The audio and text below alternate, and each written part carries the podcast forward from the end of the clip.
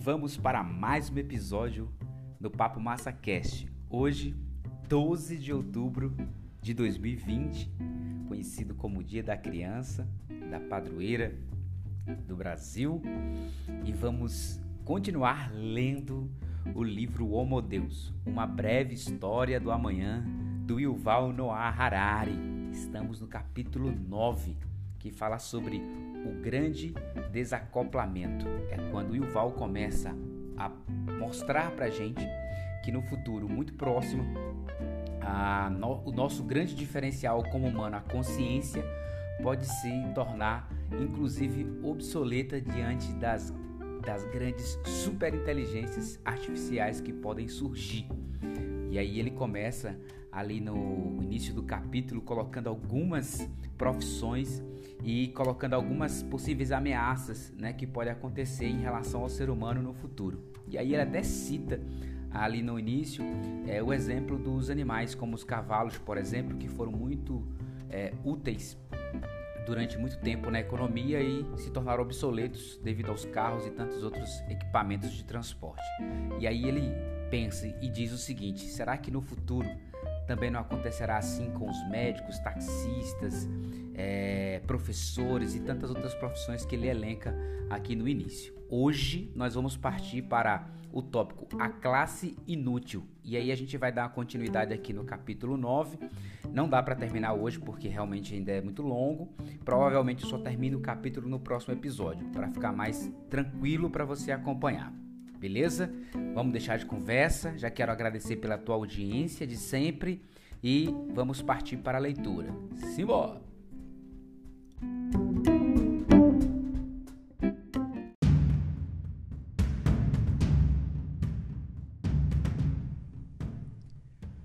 A classe inútil. A questão mais importante na economia do século XXI pode bem ser o que fazer com todas as pessoas supérfluas. O que os humanos conscientes farão quando tivermos algoritmos não conscientes e sumamente inteligentes para fazer quase tudo melhor? No decorrer da história, o mercado de trabalho esteve dividido em três setores principais: agricultura, indústria e serviços.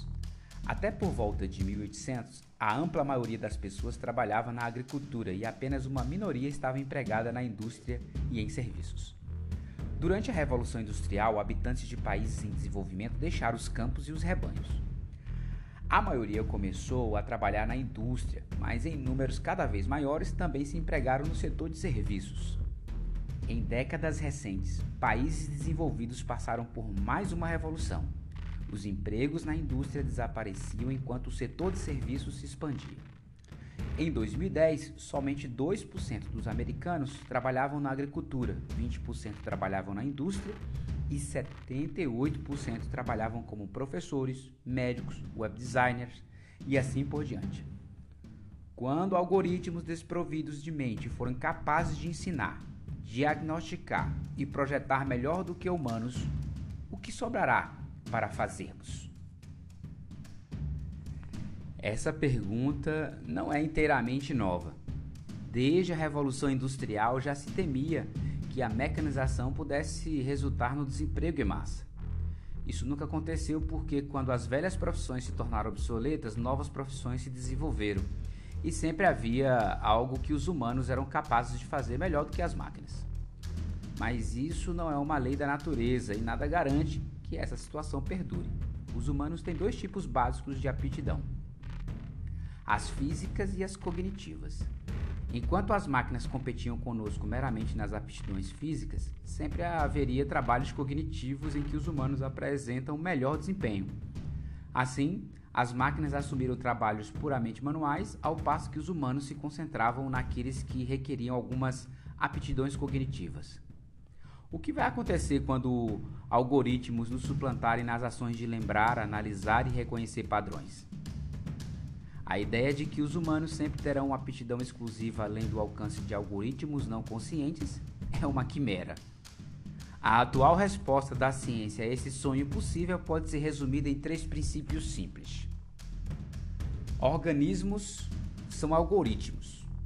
Todo animal, inclusive Homo sapiens, é uma montagem de algoritmos orgânicos modelada pela seleção natural durante bilhões de anos de evolução. 2. Cálculos algorítmicos não são afetados pelos materiais com os quais se constrói a calculadora. Quer se construa um ábaco de madeira, de ferro ou de plástico, duas contas mais duas contas sempre é igual a quatro contas. 3. Não há razão para pensar que algoritmos orgânicos possam fazer coisas que algoritmos não orgânicos não serão capazes de igualar ou de superar. Enquanto os cálculos continuarem válidos, o que importa se os algoritmos se manifestam em carbono ou em silício? É verdade que no presente há muitas coisas que os algoritmos orgânicos fazem melhor do que os não orgânicos. E especialistas reiteradamente declaram que algo permanecerá para sempre além do alcance de algoritmos não orgânicos. Porém, para sempre, não raro significa não mais que uma década ou duas. Até pouco tempo, o reconhecimento facial era o exemplo favorito de uma ação que até os bebês realizam com facilidade, mas que estava fora do alcance dos mais poderosos computadores do mundo. Hoje, programas de reconhecimento facial executam essa atividade com muito mais eficácia e rapidez do que humanos. Forças policiais e serviços de inteligência usam tais programas para escanear horas incontáveis de duração de vídeos de câmera de vigilância para rastrear suspeitos e criminosos. Na década de 1980, quando se discutia a natureza singular da humanidade, habitualmente se usava o jogo de xadrez como prova primária da superioridade humana. Acreditava-se que computadores nunca venceriam humanos no xadrez. Em 10 de fevereiro de 1996, o computador Deep Blue da IBM derrotou o campeão mundial de xadrez Gary Kasparov, sepultando essa reivindicação específica da preeminência humana. Os criadores do Deep Blue deram-lhe uma vantagem inicial, programando não apenas com as regras básicas do xadrez, mas também com instruções detalhadas sobre as estratégias do jogo. Uma nova geração de inteligência artificial prefere contar com o aprendizado da própria máquina a receber informações fornecidas por humanos. Em fevereiro de 2015, um programa desenvolvido pelo Google DeepMind aprendeu por si mesmo como jogar 40 novos jogos clássicos do Atari. Um dos desenvolvedores, perdão, o Dr. Demis Hassabis, explicou que a única informação que demos ao sistema foi a experiência de pixels não ativado na tela e a ideia de que ele tinha de atingir uma contagem elevada. Todo o resto ele teria de imaginar por si mesmo. O programa conseguiu aprender as regras de todos os jogos que lhe foram apresentados, desde Pac-Man e Spaces Invaders até corridas de automóveis e jogos de tênis. Depois disso, ele os jogava tão bem ou melhor do que humanos, às vezes lançando mão de estratégia que nunca tinha ocorrido a jogadores humanos. Pouco tempo depois, a inteligência artificial teve outro êxito ainda mais notável quando o programa AlphaGo da Google aprendeu sozinho a jogar Go. Go é um antigo jogo de estratégia chinês muito mais complicado do que o xadrez. Por muito tempo foi considerado fora do alcance das inteligências artificiais. Em março de 2016, uma partida entre o campeão sul-coreano de Go, Lee Sedol, e o AlphaGo foi disputada em Seul o AlphaGo triunfou por 4 a 1, dando lances pouco ortodoxos usando estratégias originais que aturdiram, aturdiram perdão, os especialistas. Embora antes do jogo os profissionais de Go estivessem certos da vitória de Lee, numa análise subsequente dos lances do AlphaGo, a maioria concluiu que a humanidade não tem mais possibilidade de derrotar o AlphaGo e sua progenia. Algoritmos de computador recentemente demonstraram seu valor também em jogos com bola. Por muitas décadas, times de beisebol utilizaram o conhecimento, as experiências e os instintos viscerais de olheiros e dirigentes profissionais para localizar e contratar jogadores. Os melhores jogadores valiam milhões de dólares e, muito naturalmente, os times ricos obtinham a nata do mercado enquanto os mais pobres tinham de se concentrar com as sobras. Em 2002, Bill Ben, gerente da Auckland Athletics, um time de baixo orçamento, decidiu derrotar o sistema. Ele, ele se baseou em um misterioso algoritmo de computador desenvolvido por economistas e Gate para criar um time vencedor com jogadores subestimados pelos olheiros humanos. Os veteranos do ramo ficaram exasperados com a transgressão do algoritmo de Benny nos santificados salões de beisebol. De acordo com eles, localizar e computar jogadores de beisebol é uma arte e somente os humanos com uma experiência íntima e longa com o esporte seriam capazes de dominá-la. Um programa de computador nunca poderia fazê-lo porque jamais conseguiria decifrar os segredos e o espírito do beisebol. Eles tiveram de comer seus bonés. O time algoritmo de Benny, de orçamento apertado 44 milhões de dólares, não só saiu bem contra gigantes do beisebol, como os New York Yankees, 125 milhões de dólares como se tornou o primeiro time da Liga Americana a vencer jogos consecutivos. Benny e o Auckland, porém, não puderam aproveitar seu sucesso por muito tempo. Rapidamente, outros times adotaram o processo algoritmo, e como os Yankees e o Red Sox podiam pagar muito mais, tanto no que se refere a jogadores de beisebol como a software de computador, os times de baixo orçamento, como o Oakland Athletics, diminuíram a probabilidade de derrotar o sistema. Em 2004, o professor Frank, Frank perdão, Lev Dumit e o professor Richard Murnani, de Harvard, publicaram uma pesquisa minuciosa sobre o mercado de trabalho, listando as profissões mais suscetíveis à automação. Motoristas de caminhão constitu constituíam um exemplo de trabalho que possivelmente não poderia ser automatizado no futuro previsível. É difícil imaginar, escreveram os dois estudiosos, que algoritmos possam dirigir caminhões com segurança numa estrada movimentada. Apenas 10 anos mais tarde, Google e Tesla não só imaginaram isso, como efetivamente fizeram acontecer. De fato, com o passar do tempo, torna-se cada vez mais fácil substituir humanos por algoritmos de computador, não só porque estão ficando mais espertos, como também porque os humanos estão se profissionalizando. Os antigos caçadores-coletores dominavam grande variedade de aptidões para poder sobreviver, razão pela qual seria imensamente difícil projetar um caçador-coletor robótico. Esse robô teria de saber como preparar pontas de lanças de pedra de silex, como achar cogumelos comestíveis numa floresta, como rastrear um mamute e como coordenar um ataque com uma dúzia de outros caçadores e depois como utilizar ervas medicinais para tratar uma ferida. No entanto, nos últimos milhares de anos, nós nos especializamos. Um motorista de táxi ou um cardiologista se especializa num nicho muito mais estreito do que um caçador-coletor, o que facilita sua substituição por inteligência artificial, a IA. Como salientei repetidamente, IA nem de longe se aproxima de uma existência parecida com a humana, mas 99% das qualidades e aptidões humanas são simplesmente simplesmente redundantes para a maior parte das tarefas modernas. Para pôr humanos para fora do mercado de trabalho, a IA, a inteligência artificial, só precisa nos superar nas limitadas aptidões que nossas profissões específicas exigem. Até mesmo os gerenciadores a cargo de todas essas, essas atividades podem ser substituídos. Graças a seus poderosos algoritmos, o Uber é capaz de gerenciar milhões de taxistas empregando apenas alguns humanos. A maioria dos comandos é acionada pelos algoritmos sem necessidade de supervisão humana.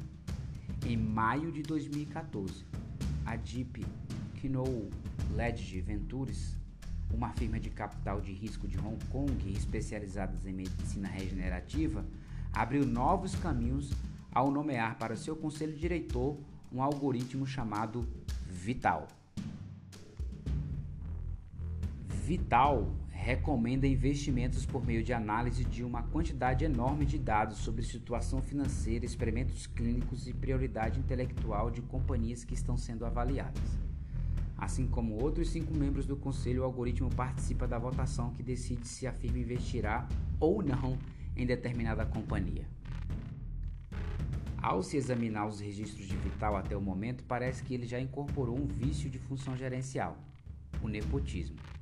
recomendou investimento em companhias que deram mais autoridades a algoritmos. Por exemplo, sua, com sua bênção, a Deep Knowledge Ventures investiu recentemente na Silicium Medicine, que desenvolve métodos assistidos por computador na pesquisa de novos medicamentos, e na Pathway Farmacêuticas, que usa uma plataforma chamada OnConfinder, on, perdão, gente, OnConfinder para selecionar e avaliar terapias personalizadas para o câncer. Como os algoritmos estão tirando os humanos do mercado de trabalho, a riqueza e o poder poderão se concentrar nas mãos da minúscula elite que é proprietária desses algoritmos todos poderosos, criando uma desigualdade social e política jamais vista. Hoje em dia, milhões de taxistas, motoristas de ônibus e caminhoneiros têm significativa influência econômica e política, cada uma dessas classes dominando uma pequena parcela de mercado de transportes. Se seus interesses coletivos forem ameaçados, eles podem se sindicalizar, fazer greve, organizar boicotes e criar poderosos blocos de votação em eleições. Contudo, assim que milhões de motoristas humanos forem substituídos por um único algoritmo, toda essa riqueza e todo esse poder estarão acuados pela corporação que seja a dona do algoritmo e pelo punhado de bilionários que são os donos da corporação. Alternativamente, os algoritmos poderiam tornar-se eles mesmos os proprietários. A lei dos humanos já reconhece entidades intersubjetivas como corporações e nações como pessoas jurídicas. A despeito de Toyota e a Argentina não serem nenhum corpo, nenhuma mente, estão sujeitas às leis internacionais, podem usufruir terras e dinheiros e podem processar e ser processadas em um tribunal. Em breve, poderíamos assegurar status semelhante aos algoritmos, que poderiam então ser proprietários de um império dos transportes ou de um fundo de capital de risco, sem ter de obedecer aos desejos de qualquer senhor humano. Se tomar as decisões certas, o algoritmo poderia acumular uma fortuna e investi-lo no que lhe aprovesse, talvez na compra da sua casa, de modo que se tornaria seu senhorio. Se você infringir os direitos legais do algoritmo, digamos não pagando aluguel, ele poderia contratar advogados e processá-lo. Se o desempenho desse algoritmo for consistentemente melhor do que a dos capitalistas humanos, poderia haver uma classe superior de algoritmos de posse da maior parte do nosso planeta. Isso pode soar impossível, mas antes de descartar a ideia, lembre-se de que a maior parte do nosso planeta já pertence legalmente a entidades intersubjetivas não humanas, a saber, nações e corporações. De fato, 5 mil anos atrás, uma grande porção da Suméria pertencia a deuses imaginários, como Enki e Inanna. Se deuses podiam possuir terras e empregar pessoas, por que não os algoritmos? Se for assim, o que as pessoas vão fazer? Diz com frequência que a arte nos oferece nosso último e definitivo, abrindo parênteses aqui, exclusivamente humano, fechando parênteses, santuário. Em um mundo em que computadores substituem médicos, motoristas, professores e até senhorios, todos nós poderíamos nos tornar artistas. É difícil, porém, conceber o motivo pela qual a criação artística estaria imune aos logaritmos. Porque estamos tão certos de que os computadores não seriam capazes de ser melhores que nós na composição de música. Segundo as ciências biológicas, arte é um produto não de algum espírito encantado, ou de uma alma metafísica, e sim de algoritmos orgânicos que reconhecem padrões matemáticos. Logo, nada impede que algoritmos não orgânicos dominem esse reconhecimento de padrões. David Cope é professor de musicologia na Universidade de Califórnia em Santa Cruz. É também uma das figuras mais controversas no mundo da música clássica. Cope é autor de programas que compõem concertos, corais, sinfonias e óperas. Sua primeira criação foi um programa chamado Emmy, especializado em imitar o estilo de John Sebastian Bach. Ele levou sete anos para criar o programa, mas ao final, Emmy compôs 5 mil corais a la Beck em um único dia. Cope organizou a apresentação de alguns corais selecionados no Festival de Música em Santa Cruz. Pessoas que assistiram entusiasmadas louvaram a maravilhosa apresentação e comentaram excitadas como a música tocara o mais profundo de seu ser. não sabiam que os corais haviam sido compostos por M e não por Beck. Quando se revelou a verdade, alguns reagiram com silêncio soturno, outros com gritos raivosos. M continuou se aprimorando e aprendeu a imitar Beethoven, Chopin, Rachmaninoff e Stravinsky. Cope conseguiu um contrato e o primeiro álbum do M, música clássica composta por computador, vendeu surpreendentemente bem. A publicidade em torno disso suscitou hostilidade crescente de aficionados da música clássica. O professor Steve Larson, da Universidade de Oregon, enviou a Cope um desafio para um confronto musical. Larson sugeriu que pianistas profissionais tocassem três peças, uma após outra, uma de Beck, uma do M e uma do próprio Larson. Na sequência, a plateia seria convidada a votar em quem, em quem tinha composto cada peça. Larson estava convencido de que as pessoas distinguiriam facilmente as inspiradas composições humanas dos artefatos desprovidos de vida de uma máquina. Cope aceitou o desafio. Na data marcada, centenas de professores, estudantes e fãs de música se reuniram na sala de concertos da, da Universidade de Oregon. Ao final da apresentação, foi feita a votação. O resultado? A plateia considerou que a peça do M era Bach autêntico, que a peça de Bach fora composta por Lerson e que a peça de Lerson fora produzida por um computador. Os críticos continuaram a alegar que a música do M é tecnicamente excelente, mas lhe falta algo. É demasiado precisa, não tem profundidade, não tem alma. No entanto, quando as pessoas ouviam tais composições sem serem informadas de sua origem, não raro as elogiavam exatamente por proporcionar elevação da alma e por conter ressonância emocional. Depois dos sucessos do M, Cope criou outros programas ainda mais sofisticados. A joia da coroa foi Annie. Enquanto M compunha música de acordo com regras pré-determinadas, Annie baseia-se no aprendizado da máquina. Seu estilo musical muda constantemente e se desenvolve como resposta de dados introduzidos a partir do mundo exterior a ela. Cope não tinha ideia de qual seria a próxima composição de Annie. Na verdade, Annie não se restringe à composição musical. Esse programa explora também outras formas de arte, como a poesia haikai. Em 2011, Cope publicou dos 2 mil haikas presentes no livro, alguns foram escritos por Anne e os demais por poetas orgânicos. O livro não identifica quem fez o que.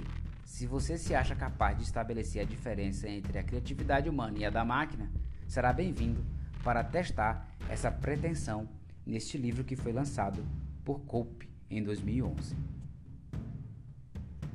No século XIX, a Revolução Industrial criou uma classe imensa de proletariado urbano e o socialismo se disseminou porque ninguém mais conseguia dar uma resposta às necessidades, esperanças e temores da nova classe trabalhadora. Posteriormente, o liberalismo só logrou derrotar o socialismo ao adotar as melhores partes do programa socialista. No século XXI, poderíamos assistir à criação de uma maciça classe não trabalhadora, pessoas destituídas de qualquer valor econômico, político ou artístico, que em nada contribui para a prosperidade, o poder e a glória da sociedade.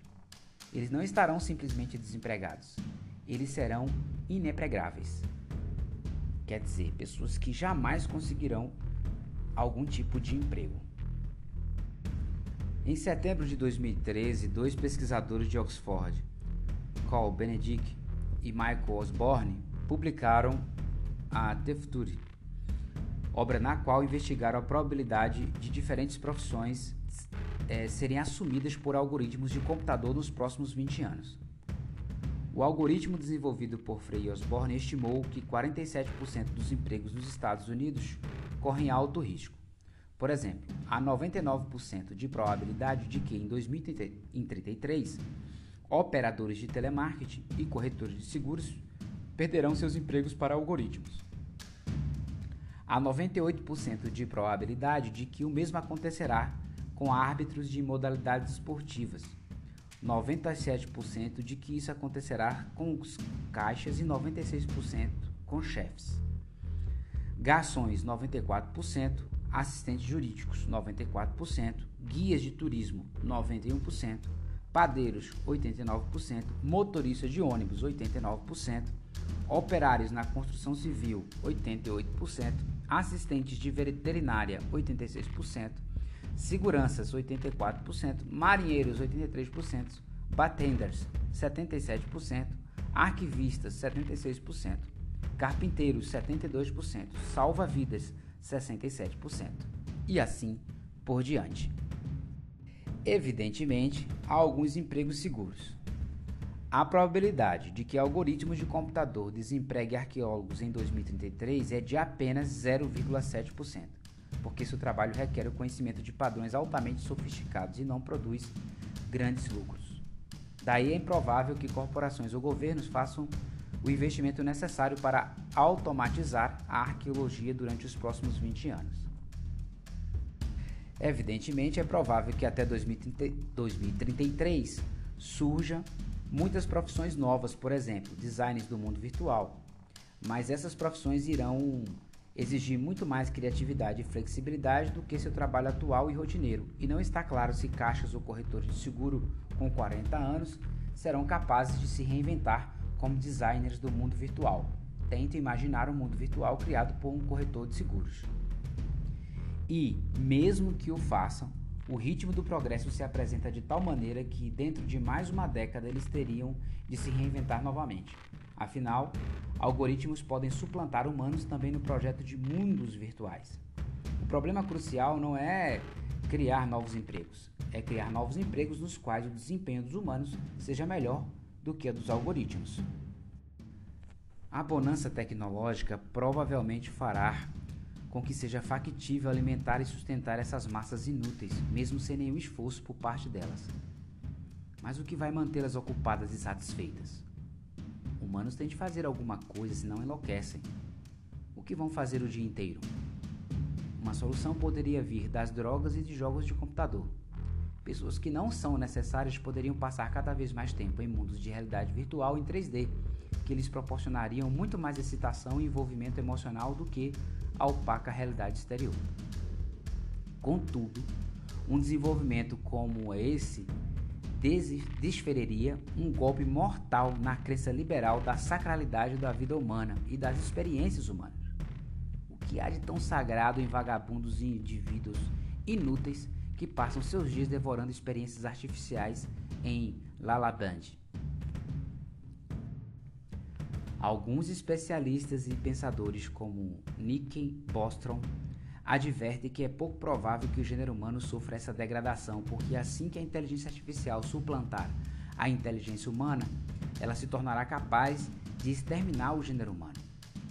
A inteligência artificial provavelmente faria isso ou por temer, temer que o gênero humano se voltasse contra ela e tentasse desligar a tomada, ou por estar em busca de um objetivo insondável propriamente seu seria extremamente difícil para humanos controlar um sistema mais esperto do que eles mesmos.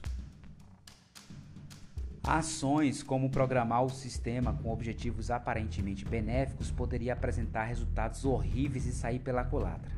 Há um cenário muito popular no qual se imagina uma corporação projetando a primeira superinteligência artificial e a submetendo a um teste inocente, como calcular o valor de pi. Antes que alguém se dê conta do que está acontecendo, a inteligência artificial apodera-se do planeta, elimina a raça humana, desencadeia uma campanha de conquistas que atinge os pontos mais extremos da galáxia e transforma todo o universo conhecido no gigantesco supercomputador que durante bilhões e bilhões de anos fica calculando um valor mais preciso para o pi. Afinal, essa foi a missão divina que seu criador a incumbira.